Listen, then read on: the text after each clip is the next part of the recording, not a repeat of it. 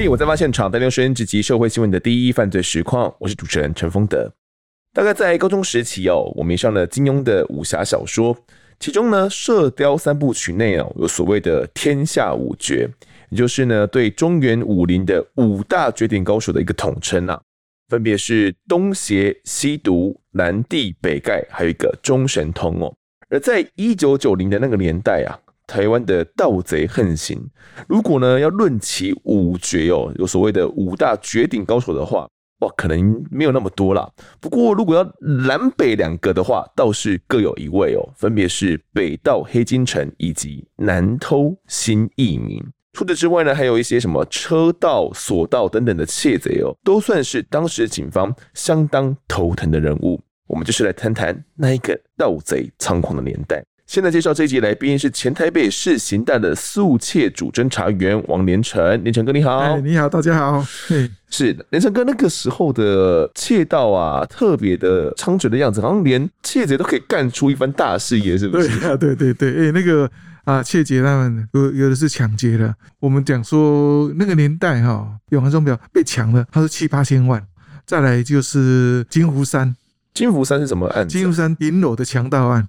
再来那个永达钟表的强盗案，嗯。啊，这个都是强盗案，他们都可以一次干个几千万、七八千万的案，七八千万，金湖山是八千多万。哦。老实讲，要将近要上亿的。嗯，那时候我们金湖山那时候还没有办法破，那个是中山分局的，还有刑事局也介入，哎，没办法破啊，破不了案，因为包括他从后面去用那个铁锹去敲敲门的时候，嗯，那个痕迹也叫鉴识单位去鉴定，哎，但是也没有办法。都没有办法来侦破，所以最后是你们速窃组破的哦。哎，是是我们速窃组，因为我们当初运气也很好啦。因为我们在锁定一名叫绰号叫特董，本名叫陈清客，在监听当中你没发现他脚受伤，嗯，脚怎么会受伤？在电话中他讲说车祸，车祸受伤啊，结果不是啊，啊不然呢？他是去抢那个延平北路一段永达钟表的时候，嗯，他是用。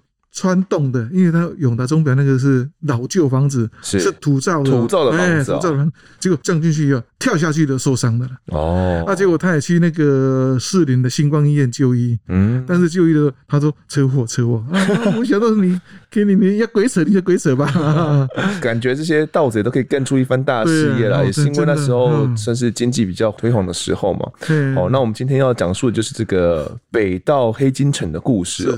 那由于他讲。长相潇洒啦，又被称为道帅哦，道帅，他真的是很帅。欸、我当初我们抓到他的时候，黑长得黑黑的，嗯、很帅，是。好，那到底黑金城呢是干出怎样的窃案会会获得这个盛名呢？要请听这一集的《我在案发现场》。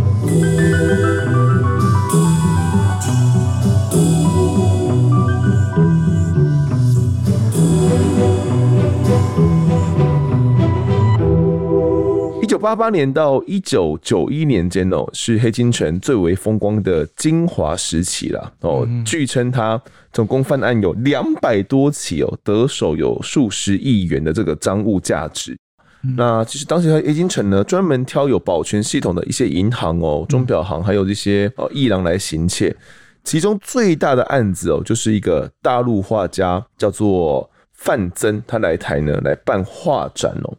哦，那这个画家其实是相当有名。当时呢，这个黑金城啊，就跟南偷新义民他们一起去看展，哦，就一起去看这个画。那南偷就说：“哇，这个范曾的画画的真的是不错。”于是啊，他们就想说：“那不如就把他们给偷走好了。”哦，于是他就在这个展览里面哦，它是一个艺廊里面，半夜一夕之间，二十七幅画全部都给盗走。哦，其中有二十三幅呢，都是这个范曾的真迹哦。因此呢，震撼了整个江湖。在广前之前呢，他曾经在专访里面说过了，在一九八二年之后，他还有犯下一起另外一起案件。他跟同伙随机潜入当时在外双溪那附近的一些住处了，想要去一起犯案。那他当时是负责开车，而同伙呢就从屋中里面只爆出了一台录放影机。哇，这录放影机 也没值多少钱嘛。哎，是。那他当时就觉得很奇怪，追问同伙之后，他才发现说啊。同我说，这个围墙里面的庭院有够大的啊，怪得有点可怕，然后太大了，他有点不太敢偷这样子。那在他的逼迫之下呢，同伙才敢进去里面屋内哦。那过了一阵子哦，最后爆了好几捆画出来。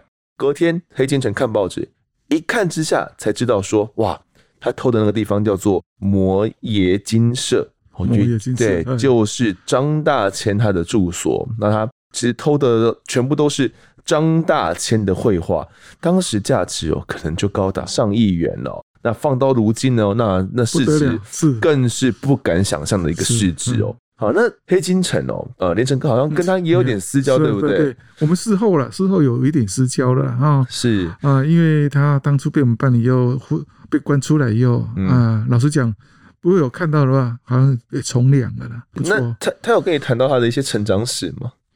成长史是没有了，但是他他很佩服新一敏，他很佩服南投新一鸣，为什么？他说新一鸣比他还厉害。哦，因为他们有逃避保全系统呢，他们是用什么？用保利龙。保利龙怎么去？因为我们感应嘛，大片保利龙是吧？假如说有系统这样在照到的话，我躲在保利龙后面哦，啊，就逃避那个监视的感应。其实它它是用用热感度的嘛。他是感动一下就不会 不会，这这么厉害哦。对，那这样讲一讲，但现在的保全系统有没有防到这一招？嗯，我不晓得，真的假的？应该有吧？应该有吧？应该有，应该应该会有吧？不会这么多年都没有进步吧？那个系统是，它是针对它的角度，可能防右边没有防到左边，左边的应该就不会。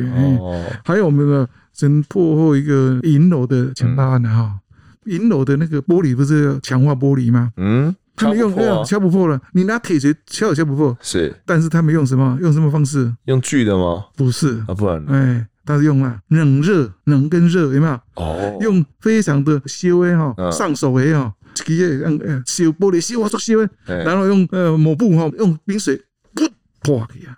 瞬间的冷热交替，这个是也是他们教我们的。是，再还有呢，那一次的那个强盗案呐。哦，内衣是强盗是啊，内衣是我们的冬天的那个内衣哈。对对对，包起来剩下剩下眼睛，哎，只有剩下眼睛呢，全部都把它包起来。那这样是怎么强盗？假如你要进去强盗的话，怕被被认出来，认出来的话，他是用个内衣我长袖了嘛哈，领子那个哈包起来。哦，刚好露出一个眼睛而已，不用丝袜，一个内衣就可以解决。所以当初我们的我在学校讲课的时候说，我们在临检的时候有发现有车子上里面有。这些内衣的话，哦，有可能就是要准备去抢。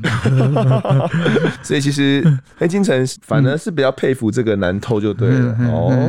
我们来讲一下黑金城的一些成长历史哦，因为其实从小黑金城就展现出一些绘画天分啊，对哦，有很多自己的作品哦。从国小国中开始呢，他就去参加一些美术比赛了，那只要有参加就可以得奖。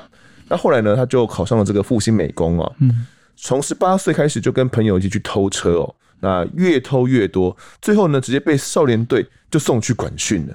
哇，这个管训就是流氓等级的管训了啦。对，执执行总队。哎，那没想到透过父亲的关系哦，他被换到了一个爽靴啦，专门去画壁报的这样子。那反而在管训期间呢，没有获得真正的教训。那在里面哦。反而跟一些专家呢交换了很多本领啊，哦，就像是我们在闭关修炼，像我们讲的是在关在关是在受训的，对对对对对，研习一样啦，是越学越多，里面都是给一些非常大咖的一些偷窃的师傅，原本他只是偷偷车子而已，在里面反而学习到了很多这些偷窃的。保险箱，他保险箱也会开，他真的会开哦，会会开。哦。但是我们事后再叫他开的话就不会，这么奇怪。哦，那可能在里面闭关之后修为突破了，就因此成为了这个北道的这个基础了。黑金城呢，之所以会被关哦，是因为起初做了太多大案子啊。那行政院的郝柏村哦，就点名说要将他给弃捕归案。那直到一九八九年的时候呢，黑金城首度落网哦，当时他的北道的名号已经出来了。那一直到一九九一年的时候呢，他又再度落网了。这一次他是因为犯下了一条八年的强盗罪哦，他当时坦诚说他有持有枪支啦。那持枪行窃呢，就是就是强盗嘛，不是偷而已哦。如果你是偷的话，罪行没那么重嘛，但是你拿枪的话就是强盗了。黑金城他的说法是说了，只偷不抢，那不会去伤人，东西拿到就走了。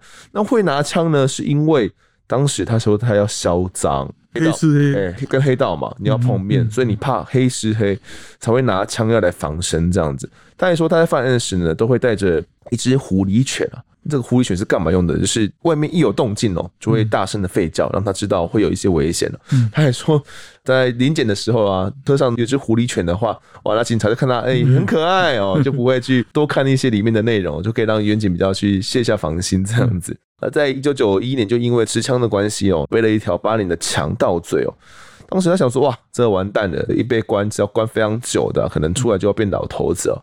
那就要在服刑完毕的之前哦，这个连城哥好像就注意到了他，是不是？是因为他在盐湾在执行总队的时候，我们去接训一个抢夺的案件，结果管理员说，哎，黑金城要出来了呢。哦，出来，他还是做这些坏事吧？哈，那我就等他出来以后，他有电话号码，先把它做鉴鉴定以后，慢慢慢慢陆陆续续的发展出很多的线索，就对，线那个那个电话线。哦，包括他女朋友，包括一个张姓的翁炯，哎呀，几个人的那个电话号码，以后去把他做一个监听。从监听当中里面发现他的童年记录，包括他的风潮，从台北这边下去，因为我们的之前有一个线索一样，我们不知道他台南犯的案子哦，这不晓得。我就他说奇怪，从台北这边出发，几个人几个人的风潮，怎么一直一直一直一直一直到台南台南的永康，因为他们有通通话嘛。对，那通话里面就有基地台的蜂巢点嘛。到了晚上，哎、欸，是晚上十二点多了。嗯，奇怪，他们怎么说集结都在那嘛？永康的灿坤附近蜂巢，全部五六个人都在那边。结果我们隔天以后发现说，哎、欸，台南的永康灿坤被强盗了啊！那我们想说奇怪，当初听同伙的电话里面也有讲说，哎、欸，哎，叫师傅进来，叫师傅进来，什么意思？是是叫欧金祥里边的，欧金祥里面开保险箱了。抢了多少？抢了一百零五万哈！一百零五万以后，五六个人要怎么分？可以的，就他其他还晚上嘛，晚上不能点啊，不能数啊。对对，他就我他，就两其他其他不能照。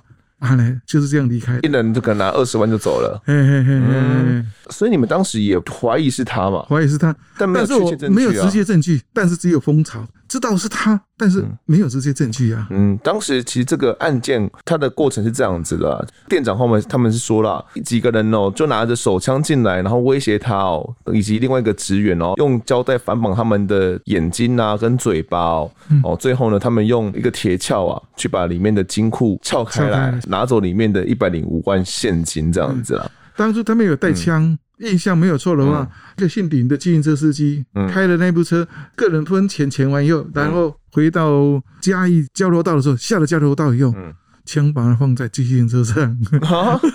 所以我后来啊，回来去找，好像有找到吗？应该好像没有找到。一个成功的蛋里可以领钱，半夜累了是不是？抢完也累了。对，因为那个那个奔奔的，大家拢齐齐奔奔的奔奔的找。哎呀，那你们听完这件之后，你们当时有跟这个台南的那边的警方？没有，我们其实是台北的孟检察官。你没有跟检察官讲是？检检察官讲了，因为我们在监听的时候都是检察官发的监听票嘛，都是跟他讲。好，啊，再来就哎呦，监听到那个台中的大甲的蒋公路。蒋公路里面有一个窃盗案，嗯，前面那一件是一九九八年的十一月发生的，喔，后来你说在一九九八年的十二月，隔一个月之后又发生了蒋公路的案件是，是蒋公路，蒋，因为那蒋公路那个电话号码是吗？嗯、是黑金城打电话给他的钢琴的女朋友，叫钢琴的女朋友打电话进去讲公路的，讲公路里面有电话嘛，哈，嗯，他就我们也要把他监听到，他叫女朋友，你打电话进去，有人接的话，就说要不要请教教。没有人接你就挂掉，你表示说没有人接，他就就可以可以进去偷窃了啦。哦，这是住宅吗？住宅的，住宅的。嗯、后来以后，我们发现他打电话进去跟他女朋友讲的话，叫他女朋友，你打电话不能用你的行动电话，你要出去外面公用电话打。因为他也很聪明啊，他是啊，他查出来，他不会被查出来，他就叫他女朋友，嗯、你不要傻傻的哈，不要用自己的电话打，要出去外面用公用电话打进去哦。哦，他女朋友平常是在当钢琴老师，钢琴老师的。哎，再来再来。我们抓他的时候，他也在陪在身边呢。哦，那他女朋友知道他柯金城是在做窃盗的吗？应该知道。我、哦、我想应该，即使不知道，也装迷糊了。后来我们要去问那个大甲分局里面有没有发生窃案，有，就是他。哦，就是黑金城干的嘛。哦，啊，这个就是，但是也是确定间接证据，间接的，间接的，哎，是间接的啦。在发生的前面那一件蒋公路的案件，那是第二件嘛？嗯，后来你们持续监听，还有发现什么样的线索？发现雅克生鲜超市的哪边的？在民生东路。台北市民生东路。民生东路，雅克生鲜超市里面的会计就是秃头菜，因为秃头菜的女朋友在里面。秃头菜啊，同伙就对了，哎，同伙的嘿。嗯、那他的女朋友告诉他们：“你今天来，刚好有结账的时候有很多钱。”我查一些资料啦，秃头菜的女朋友跟这个超市有一些不满，有些纠纷的纠纷的。还有叫黑金城什么？会计要拿钱去银行存的时候，在民生东路道路上就准备要抢的哦，结果没有抢成了。会计有叫他们说：“哎、欸，你们可以这样。”我来寄钱的时候，你们就在路上帮我抢，请你要去搞爆的。但后来没有成功嘛。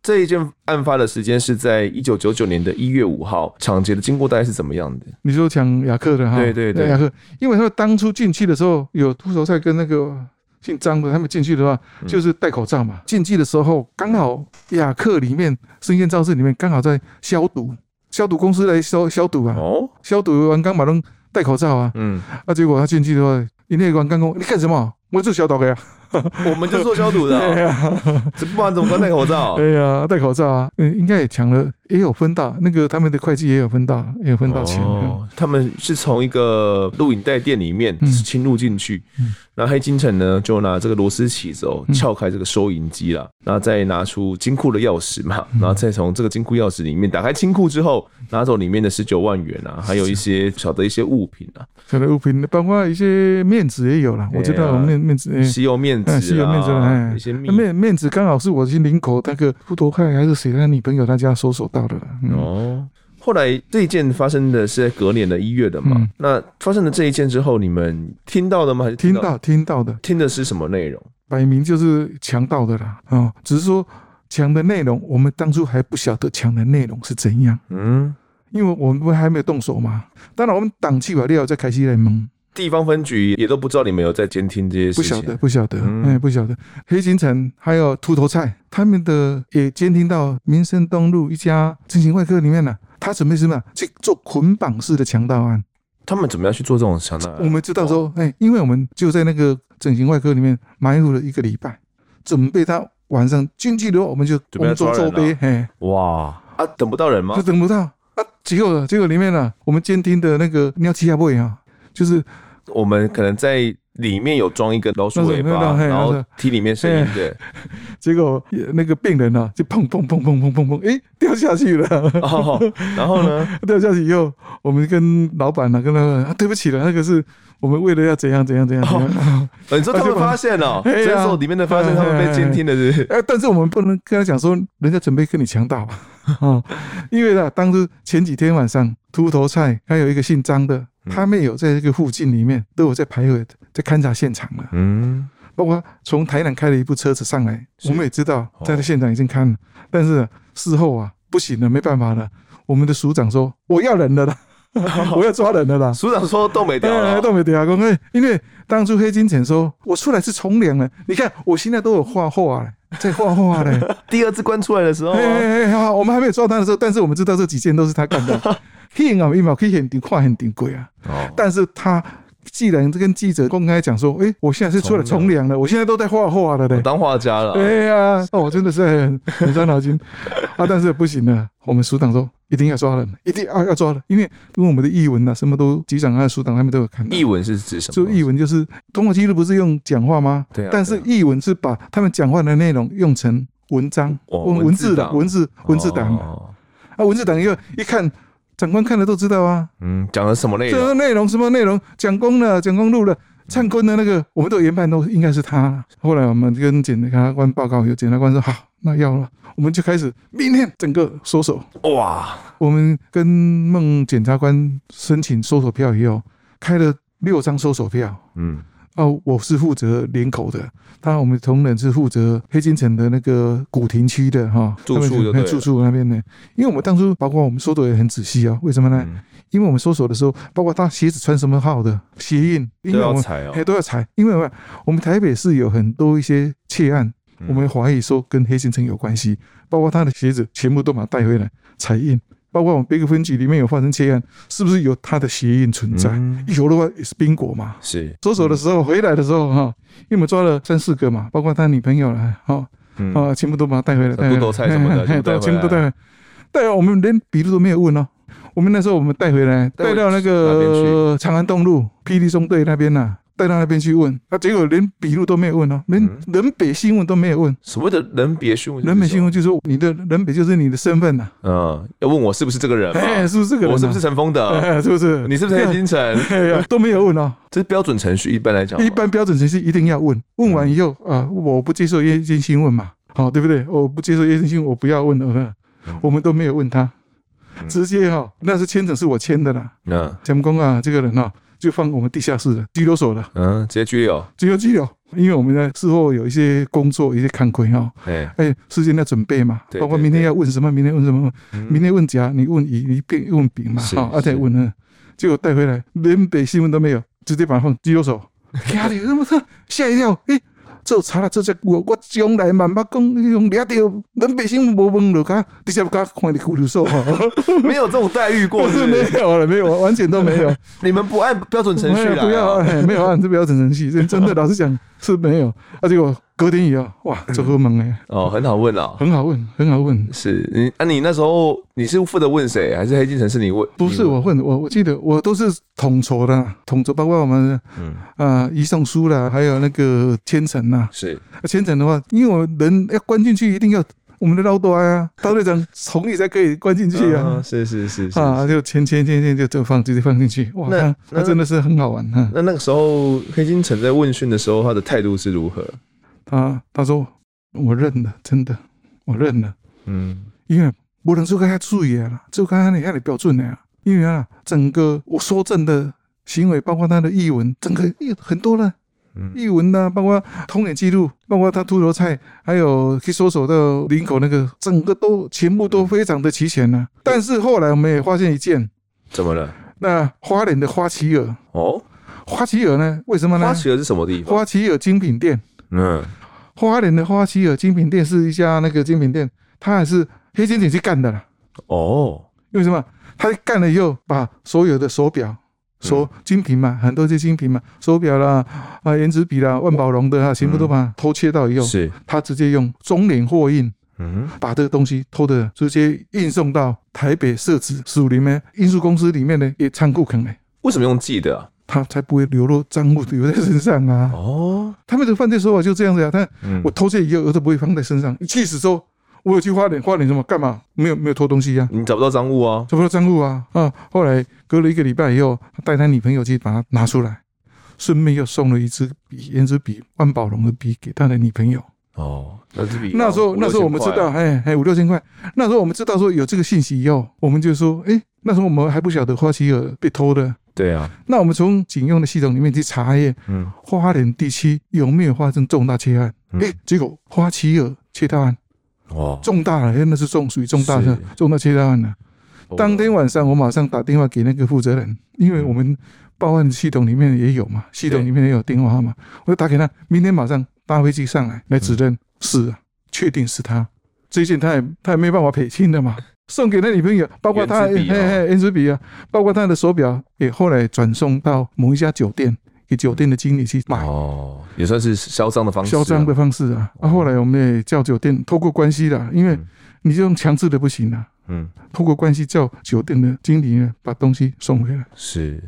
他犯案的时间是在一九九八年的十二月十三号了，就被逮前的前一个月嘛。嗯嗯。哦，那同一天晚上，他还有也是偷啦花莲的全国电子哦。那个偷不多，偷不多，就偷一些随身听啊，偷 VCD 这样子。对，那个那个不多。是凌晨先偷全国电子嘛，晚上就去偷这个花旗啊。睡了一觉之后，嗯，晚上去偷这个花旗尔。所以你们后来总共清出来蛮多案件的。蛮多的，应该有。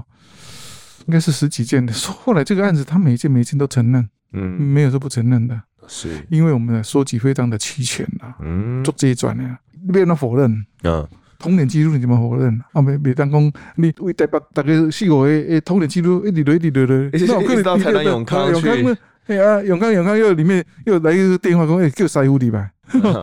这个这个没办法承认，就算他们不承认，法官那边他们也也摆脱不了了，摆脱不了。对啊，北到黑金城哦，后来这些案子里面哦，他都在组织里面担任比较这种首脑决策角色，对不对？对，他的角色角色是就师傅啊，圣圣师傅级别啊，是师傅级的。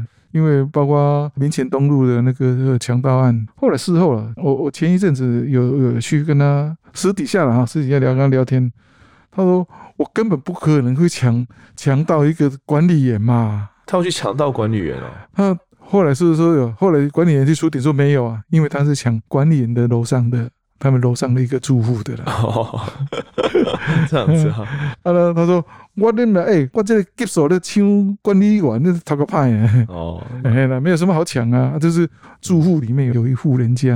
嗯，所以他们是控制了管理员之后再往再往上再往上的。哦，这个黑金城啊，也因为连城哥你们破得漂亮嘛，其实关出来没几个月又回去了。那因为这些案子哦，连带之前。假释的刑期哦，最后要服刑十二年半的期间哦。那其实这辈子啊，黑金城前前后后总共坐了二十年牢哦，就几乎就跟无期徒刑一样的啦，真正扎实的坐了二十年牢。那媒体曾经说过，黑金城前后犯下哦有两百多件案子，那真的有那么多吗？他后来好像讲说，好像是太离谱了，是不是？要这样说吗？应该是我们有收证到的话，就是我们这几件了，其他的我就、嗯。不予置评了啊！不予置评，因为毕竟不是我们破的话，什么鬼扯也没有用啊，对不对？对啊，他自己后来受访的时候曾经说离谱了一点了，因为在过往，因为有这种连续犯一罪不两判的这种法令上的一些规定啊，就是如果你是连续犯罪的话，全部一起判你一个刑度这样子而已。以前以前现在是一罪一罚，对，现在是一罪一罚哦。所以那个时候他说了很多不是在他身上的，他也是算在他头上了，因为。算是他说帮忙警察做业绩啦，哦，这些没有破的哦，全部算我头上来。我我们还不至于这样子，老实讲，我们还不至于这样子。他是这样子说啦。哦，那连续犯一罪不两判，在那个年代到底是怎么一回事啊？我连续做了很多个案子，应该是合并的，合并判就对了，合并判。比如说像年金城这样，你们收证完后一次只判他十一年多的刑度这样子，十二年。因为他全部都合并，那假如说其他的强盗案，哇，嗯、那他灿坤跟跟永康的话，那合起来，那只要一罪一罚，对呀，绝对超过。一罚的话，绝对超过。超过啊！哎呀，其实一直到两千零六年呢、啊，刑法才废除这样的连续犯规定哦，将数罪合并惩罚改成的这种一罪一罚的方式嘛，算是吓阻了刑事案件的这种方式，不然真的是连续犯只要关个几年就可以出来再干的。因为之前那时候干的案子哈，我们都没有再去把它做一个旧的案子，不会再去清查。我们是从他延弯出来以后了，延弯出来以后才会去全部都把它掌掌控得到。嗯，因为他在当初在监狱关的时候啊，做到一个小喽啰的窃盗案了。哎，你怎样？黑金城喜欢你来没？嗯，我盖关这会的，很有面，很有面子。关在一起很有面子哦，算是师傅级的。哎呀哎呀，那当然可以啊，给他们有句干呼吧。是啊，多少学到一点就是。后来啦，黑金城出狱之后，好像这段期间，这种窃盗组织也就这样随之沉寂了，没有像这种北盗南偷这样的师傅级的。现在那时候那个年代，应该是被我们抓到永达啦、金湖山的呃个新一路的亨达利。是啊，被我们破获以后，结果台北市的强盗集团就销声匿迹了。哦，啊，包括那个前前科，前前科是很狡猾的嘞，嗯，非常狡猾。因为我们前前科当初啊，我们破获那个金湖山强盗案的时候啊，是他的账户全部都给他的女朋友陈香兰，全部用陈香兰的名义放在保险箱。那保险箱以后，当初我们在破呃那个金湖山的时候，是吧？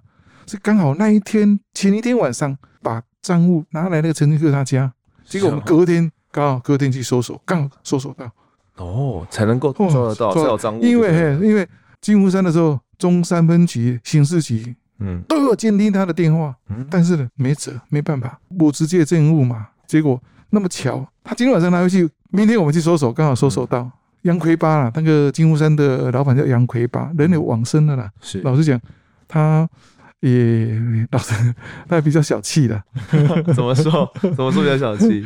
我 没关系，我我退休可以讲了哈。嗯、那个当初我们破获的时候哈，啊不是有请吃饭嘛哈，啊请吃饭嘛哈，啊大家庆功嘛，是。啊庆功以后啊，结果我们呢办的人很多嘛，啊结果差不多就四桌订四桌了，订订四桌，结果我们差不多六十个去。哦，啊我们我们跟他讲说，坐不下嘞，坐不下，这这两桌。不要就是不要。你你们那些钟表找回来七八千万有吧？七八千啊，哎呀，七八千。他有一只佛手啊，还有一只佛手，佛手那个千五万，没吹灯来。哦，或许他有那有灌醉过的。哎，抢抢到他们会灌水，你知道吗？被抢的啊，是就像一个去抢银行的。我讲一个笑话，就是嘛去抢银行哈，去抢了料，老多啊加一个喽啰哈，大学毕业，哎，抢多少？不用问了，明天报纸就知道了了。不用数，不用数，明天报纸就知道。结果，结果那个银行的经理说：“哎、欸，被抢多少？灌水，包括其实之前贪污的钱全部都把它灌进去。这，这是这是一个笑话哈。你刚刚讲到那个陈兴哥，后来其实又有在犯案嘛？对，三重又在犯案。嘿，对，他回不了的啦，应该是没办法了。这次关的可能关到死的。嗯，大家如果对陈清客有兴趣的话，可以再搜寻一下陈清客。客是那个那课业的课业的课，清清清白白的清啊。对，他其实绰号叫特董哎，特董哎。前阵子才因为又犯案，在三重区犯案又被抓了。这个案子要抢的时候，黑帅他也知道哦，是哦，有咨询他是不是？不是啊，哦，这老华你还可以走哦，你请假对啊，不退休了，不退应该都够用。老实讲，嗯。也不轻的港口的话，哦，嗯，偷上瘾了，嗯嗯，偷上瘾。所以像现在啊，窃盗的手法跟或者是这种窃盗组织，他们有一些推陈出新吗？以现在的资讯来讲哈，因为进入系统还都天罗地网，对，天罗地网就是进入系统太多啊，嗯，应该要抢到要。要窃盗很少，而且这种保安系统很强大，很很强大，非常的好。以前黑金城会很厉害，就是因为他的专长就是破破坏破坏保全系统，他的保全系统非常厉害。那现在即使你厉害，天罗地网你也跑不掉啊！今天你这部车子放在这边会失窃，这附近的监视系统有谁有靠近这边来？是三秒钟就吹出来，三秒钟都找出来了。我是讲啊，你看较夸张啊，夸张一点了。天罗地网真的很厉害。对，现在警察办案什么，你会调进入系统就会就会破案。现在是鹰眼非常重要的一个单位嘛。嗯，以前那个我们那个一个一个洪洪局长、洪副局长要求我们去指认一些惯窃的脸孔，看脸孔是谁，谁个是谁。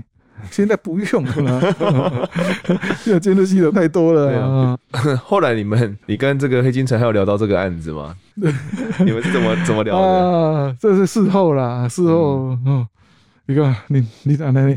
大拇指啊！因为真的没话讲，他真的栽了，栽在我们手里啊，没话讲。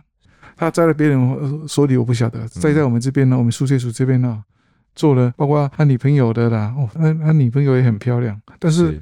事后了，事后我们了解，但是那个女朋友是有有夫之妇啊，这样子哦，啊啊，这个 后来，但是也换了嘛，也换了，他现在也换了，现在娶一个老婆，也生生小孩了。你感觉他最近这个匪道之名还在吗？或者是有想要从回回归老路了？我想到他现在都从事拍电影的呀，好像是要想要拍做动画或者什么动画，嘿，应该是动画的电影吧？有人找他了。应该是不会再去做年纪这么大的了，监入系统又这么多了啦，你怎么搞不过警方的啦？真的还是从良比较好啦，真的。是，嗯，感觉他真的是有心要从良就是的。对，真的有有心了，真的，因为我们跟他最近跟他有聊天的话，也觉得也真的不错，对他的感觉也就是很正常啦，家庭一个很正常的一个家庭的了。黑金城呢，偷盗一生啊，最后换来二十年的牢狱之灾哦。那他本身自己的兴趣是美术了，牢狱期间哦，他钻研最多的也是美术了，还出了一本自自己出了一个漫画，叫做《牢骚》。那里面呢，都是他在牢狱中呢所画的四个漫画哦。一直等到五六十岁才被关出来吧，从黑发哦变成了白头。他当时呢黑发的时候是真的很帅，我看到照片是真的很帅。他说头发白了，现在头发白了啦。他说自己哦，出狱之后也还是在写字，还是在画画，并且有想办法去创业嘛。像他现在可能也是在从事这种可能导演工作，导演工作或者做拍拍电影的，对啊，拍一些电影啊、动画片之类的。坐了二十年的牢，得到的是什么？就只有教训而已哦。对，他说不会再想去碰这个老本行了。不过他也认为啦，自己虽然偷盗哦，做的都是犯法的事情，不过呢，他的心术从来都没有坏过。如今呢也算是真正的浪子回头了。那他也奉劝，如果呢真的有年轻人想要混黑社会啦，想要去作奸犯科哦，要知道说现在的时空环境哦都已经完全完全的不同了，是当时的这个环境呢去造就了这个北道之名嘛。那如果呢如今还想要去作恶的话，哦又是憧憬着什么呢？还会有下一个北道吗？那这一集的我在案发现场呢，就谈到这边，也感谢连城哥的分享，谢谢他们。接下来进到听众时间，首先是干爸干妈们的抖内，这一集抖内的呢是 Sabrina 六，他说呢，每周两次的更新真的是我上班通勤的精神粮食，每次丰德啊一出新的集数，我就会秒听完。很感谢你们这么用心的制作，这么棒的节目内容。丰德真的是声音长相俱全的主持人。好，感谢这位 Sabrina 六，这个声音长相俱全哦。Q 妈看完之后啊，觉得不是很认同了。不过我是觉得，嗯，真的是讲得非常棒，讲得非常棒。嗯，我也是这样觉得。我相信案发现场制作到现在呢，真的是很多人的精神粮食哦。没有听案发，就会全身觉得不对劲，睡不着啦。我们会继续用心制作下去的。好，接下来读一下大家在 Apple Podcast 上面的留言。第一位留言的是换好了，他说沉水很久，总是要起来换氧气筒的。留言起手是风德有磁性的声音，令人听而不腻。叙述的案件的表达方式会让人完全沉浸其中。印象最深刻的是浩浩案。泪崩可不是一两次，光打字就差点又要蓄水了，呜呜呜！最后也喜欢风德会说出自己的想法，是个价值观正确的孩子。希望呢优质的节目能长久，辛苦的幕前幕后工作人员都能有好的回报。这年头能生存下来的都不简单呐、加油！好，感谢这位听众支持哦，我知道你是谁哟，真的听得很有心有戚戚焉哦。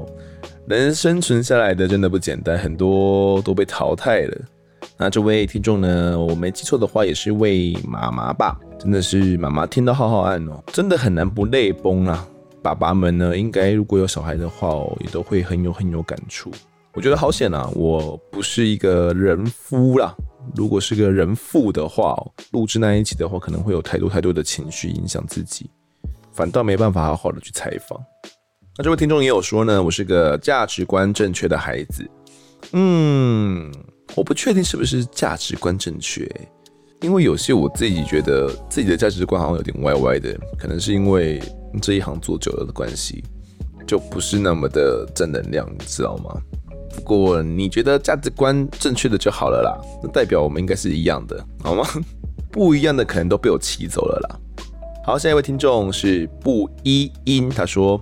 我是觉森，听起来真的超棒，尤其找来各位业界精英来分享，真的很有临场感。嗯，没错，很多是业界精英哦，多大多是警界的啦，那也会有一些法律界啦的一些人士。好，下一位是 Jean 零八零零，他是台中 Jim 嘛，台中 J E A N，台中 Jim，他说呢。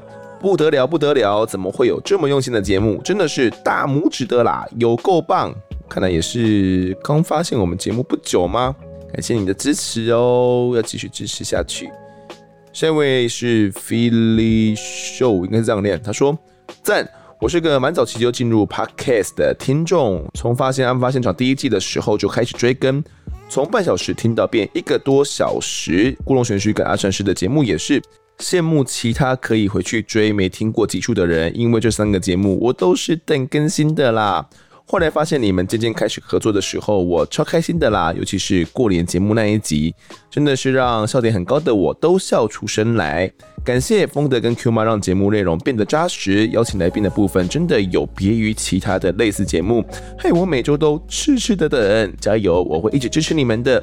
另外也期待错别字来上节目哟。哇，怎么又一个错别字粉啊？我的天呐！哎呀。看来是真的要好好正视一下，什么时候要找赖凯来耶？每过几集就会遇到一个赖凯的粉丝、赖正凯的粉丝说啊，什么时候要再跟错别字合作啦，等等的。我在想，如果再邀请他来的话呢，应该不太会像是以前的形态。会稍微变更一下，就是案件量的关系啦。嗯，如果大家可以接受的话，我觉得倒也无妨，挑一些案子的话来谈也 OK。或者是大家有觉得怎么样比较好的方式的话，可以在留言跟我讲好吗？或者是来 IG 私讯跟我讲也可以哟。那他是这个真实犯罪铁粉哦，对于阿善师以及故弄玄虚都有追啦。听到过年那一集呢，新春特辑哦，让你们笑得很开心。我在想，是不是如果对于其他节目没有听的话啊，对于那一集就比较没有什么兴趣。那如果真的是真实犯罪铁粉的话，那一集真的会听得很开心哦，就像这位听众一样。追到最新集数的他呢，每个礼拜就只能痴痴的等更新啦，这就是也没办法嘛，总会等到这一天的啦。那你一个礼拜有四集可以听，不止哦，至少有五集可以听。一个礼拜有五集可以听，我觉得也是蛮够的了啦。不要贪心呐，好不好？就故弄玄虚，应该至少会有两集嘛，阿善师一集以及案发两集。上班日的话，一到五。一天一集也足够了。好，下一位听众是 HDD KSKHJD，他说呢，薪水小偷，谢谢丰德带来这么优质的节目，也谢谢 Q 妈，让我在无聊的上班时间听丰德讲述案件，爱爆你们呐、好，我最近发现哦，好像有些听众不知道 Q 妈是谁，可能是比较新的听众。那如果你不知道 Q 妈是谁的话呢，可以去听。第一季的应该是我忘记是哪一集了，比较偏尾巴的部分哦，也是新春特辑，在二零二一年的新春特辑有找来 Q 妈，也就是我们的制作人，然后一起讲述，然后有谈一些他所经历的案件。那为什么叫 Q 妈呢？就是因为 Q 妈有个女儿叫做 Q，那她就是 Q 妈。Q 妈曾经有偷偷的亮相过在我们的 IG 相片里面。那也是丰德的制作好伙伴呐、没有 Q 妈也就没有案发哦。不过 Q 妈比较是在隐藏在幕后的人物啦，那负责一些各式各样除了制作之外的各类工作。好，最后一位留言的呢是吕恩胖胖，他说好棒，原来丰德真的有在读留言，我就是上次那个说要讲十大枪击要犯的国中生。我觉得呢，可以继续保持下去。我在你的节目听到的警察们都有带有台湾的人情味，只是碍于一些法律呢，让他们在抓犯人疲劳不堪。我觉得希望丰德可以用节目来改变一下听众的想法。当今的社会让大家知道改变才有用，而不是有问题才解决，要从最根本开始。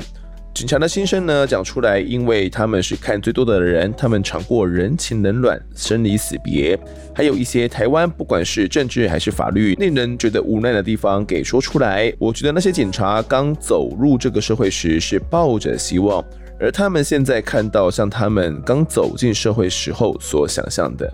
好的，感谢这一位吕恩胖胖。那么我们请来的警察哦，真的很多都很有台湾的人情味啦。我觉得也比较跟我能够合得来哦，不然合不来的就会很难访诶，就是会没办法进入访问的状态。那么其实节目一直以来哦，都是想要去访问一些受访者的心声啊。那我们警察访问的最多嘛。各类的刑警哦，所长啊，侦查队长啊，或者是已经退到高官的位置，或者是退休的，他们看过了那么多，或许才在职了，有些东西不方便讲。但我都试着要去诱导他们，尽可能的讲出来。他们会想讲的就会讲，那有些不想讲的，我们也不太能够有办法啦，也不用强迫对方这样子。他所说什么，警察刚走入这个社会时是抱着希望的，而他们现在像是看到像他们刚走进社会时候所想象的样子。这句话的意思应该是在讲说。警察们刚走进社会的时候是满怀着希望的嘛，就像小时候的自己总是不想要成为那些厌恶的大人一样。但是这些警察在体制内呢，可能终究会成为体制的一部分哦。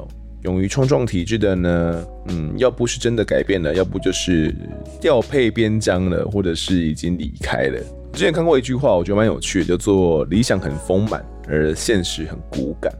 就我们脑袋中呢，都是想着未来可以怎么样，怎么怎么样啊，但实际上呢，要做的时候才发现是困难重重啊，没有那么简单哦。等你都进到体制内的时候，不过有一点我是蛮认同，就是要改变一个体制呢，最重要的就是你要待在体制内哦。如果你不待在体制内，就不用谈说什么改变。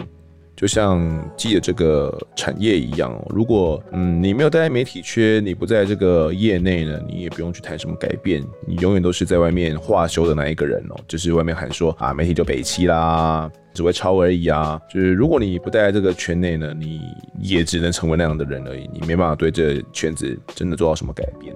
啊，这是我的一点心得啦。好的，这集的听众时间呢，我们就读到这边。如果各位喜欢我们节目的话呢，欢迎到 Instagram 的脸书搜寻我在案发现场，有脸书社团、粉丝团以及 IG 三个平台，通通追踪起来，就可以掌握我们的更多案件消息。也可以跟风的我聊聊，给我们建议哟。各收听平台上按下订阅跟五星评分，就是对我们最好的支持。如果在 Apple Podcast 上面留言，快来留言，快来留言，快来留言，我都尽量在节目中给出回复。也跪求听众们推荐给身旁的好朋友，一起来听听看我们聊案子。